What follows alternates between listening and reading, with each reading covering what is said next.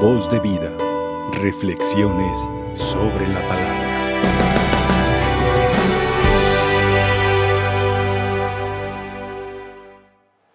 Cantábamos en el Salmo, qué grandes son tus obras, Señor.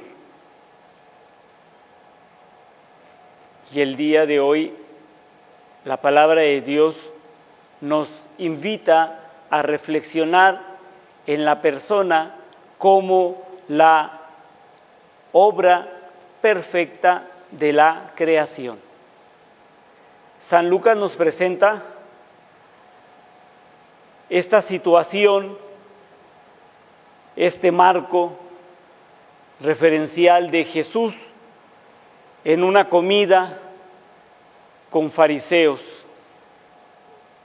Y se supone que los fariseos son los fieles cumplidores de la ley de Dios. Y el ser fiel cumplidores de la voluntad de Dios, entonces los hace ensimismarse, meterse en ellos mismos, porque viven dentro de un legalismo. Se cumple la ley por la ley. Entonces, quiere decir que si alguien está fuera de la ley, pues va a estar en una situación que lo excluye de, de esta élite, de esta élite de, del legalismo, de cumplidores de la ley. Se nos presenta a un enfermo. Entonces, como está enfermo, quiere decir que no ha cumplido la ley. Por eso Dios lo ha castigado. Entonces, ese es el marco que nos presenta el Evangelio el día de hoy. El legalismo. Pero, mis hermanos, el legalismo distorsiona la imagen de la persona. No nos permite descubrir la esencia de la persona. El legalismo nos conduce al egoísmo. Entonces nos hace ver al otro con desprecio e indiferencia. Con desprecio porque no es cumplidor de la ley de Dios. Por eso se encuentra en esa circunstancia de vida. Entonces somos indiferentes, indiferentes ante su dolor, ante su sufrimiento, porque se lo merece. Entonces el legalismo nos lleva a ser unas personas egoístas, encerrados en nosotros mismos, que es la situación de los fariseos que nos presenta el Evangelio del día de hoy. Jesús invita a descubrir la dignidad de la persona. Y la dignidad de la persona radica en que ha sido creada a imagen y semejanza de Dios. Ha sido creada por amor, para amar y para ser amada. Entonces, la novedad para nosotros es que nos llenamos de dignidad porque estamos hechos a imagen y semejanza de Dios. Pero no olvidemos que estamos hechos de humus, de tierra. ¿Qué quiere decir esta expresión? Mis hermanos, nuestra naturaleza es limitada, es frágil, es pecadora. Pero nuestra naturaleza, así como se encuentra frágil y limitada, también es vivificada por el espíritu de amor. Este amor es lo que hace a la persona ser la obra perfecta de Dios. Cuando estaba meditando este Evangelio, venía a mi mente el Salmo número 8, en el cual se hace una alabanza a la obra de la creación, al ser humano. Dice, lo coronaste de gloria y esplendor, poco inferior a los ángeles lo hiciste, lo coronaste de gloria y esplendor. Quiere decir que el Señor nos ha llenado de dignidad por el amor con el que nos ha creado. Y por eso estamos por encima de la obra de la creación, que se nos ha entregado en las manos para que nosotros la recreemos, pero la recreemos con responsabilidad, o sea, con amor. Recordaba también un texto de Jeremías. Jeremías, Dios le dice a Jeremías, ve a la casa del alfarero, toma barro, elabora una vasija y hazla y deshazla hasta que quede perfecta. Mis hermanos, somos de barro, pero el barro en las manos del alfarero es moldeable. Estamos pues llamados a dejarnos moldear por el amor de Dios. Y en la medida en que nosotros nos dejemos transformar por esas manos divinas, entonces cada uno va descubriendo su dignidad de persona. Esa dignidad que muchas veces nosotros mismos nos las arrebatamos con nuestras actitudes, con nuestra manera de vivir, con nuestras decisiones erradas, equivocadas.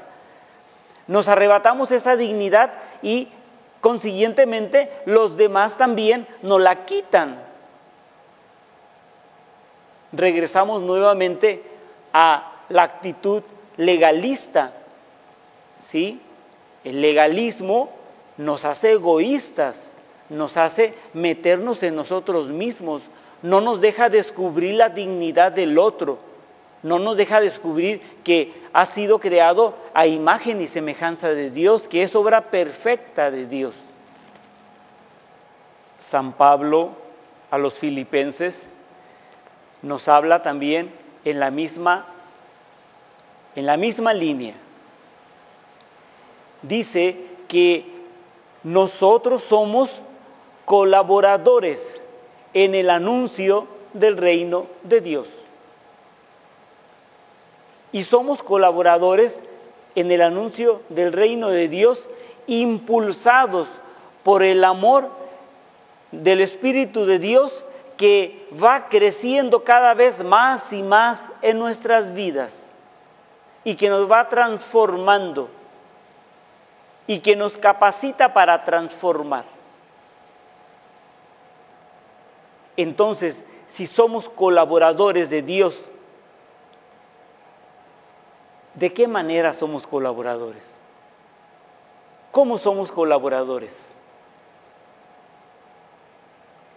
Somos colaboradores de Dios como padres, porque se nos ha confiado una obra los hijos. ¿Sí? Y estamos llamados a, a perfeccionar esta obra que son los hijos que Dios nos dio, a perfeccionarlos por el amor. O sea, tenemos que aprender a amar a nuestros hijos. Y tenemos que aprender a amarlos desde el vientre. Entonces esto ya dejaría de lado pues muchas corrientes modernas que se van presentando. De que no, que todavía, que, que, apenas tiene tres semanas. No, no, no, es que todavía no es niño, es que todavía no existe. No, no. ya es obra perfecta de Dios y tenemos que amarlo. Y ese amor tiene que acompañar a los hijos a lo largo de su desenvolvimiento humano. ¿Cómo somos colaboradores de Dios? Como educadores. Como educadores estamos llamados a ir transformando esa obra que se nos ha confiado y la vamos a transformar a través del testimonio de vida, a través del ejemplo. Tenemos que empezar a vivir nosotros aquellos valores del reino, aquellos principios humanos que nos dignifican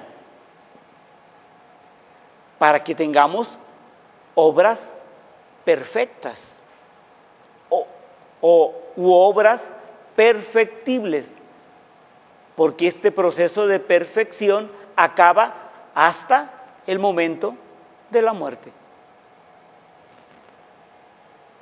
Estamos llamados a ser colaboradores de Dios como escultores.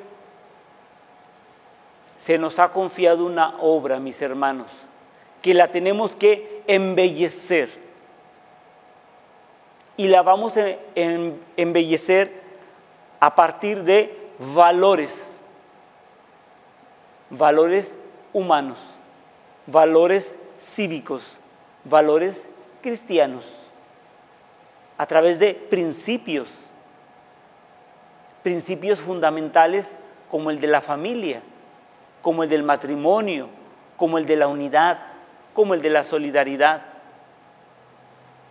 Entonces, somos colaboradores del Evangelio, esculpiendo aquella obra que se nos ha confiado. Ya por último, mis hermanos, estamos llamados a ver al otro como obra de Dios. Esto quiere decir que estamos llamados a verlo con compasión con empatía y no con desprecio o indiferencia. Entonces, recordemos, todos y cada uno de nosotros somos la obra perfecta de Dios, porque estamos hechos a su imagen y semejanza, con la capacidad de amar y ser amados y recrear lo que Dios nos ha confiado. Que así sea. Nombre del Padre, del Hijo y del Espíritu Santo. Amén. Voz de vida. Reflexiones sobre la palabra.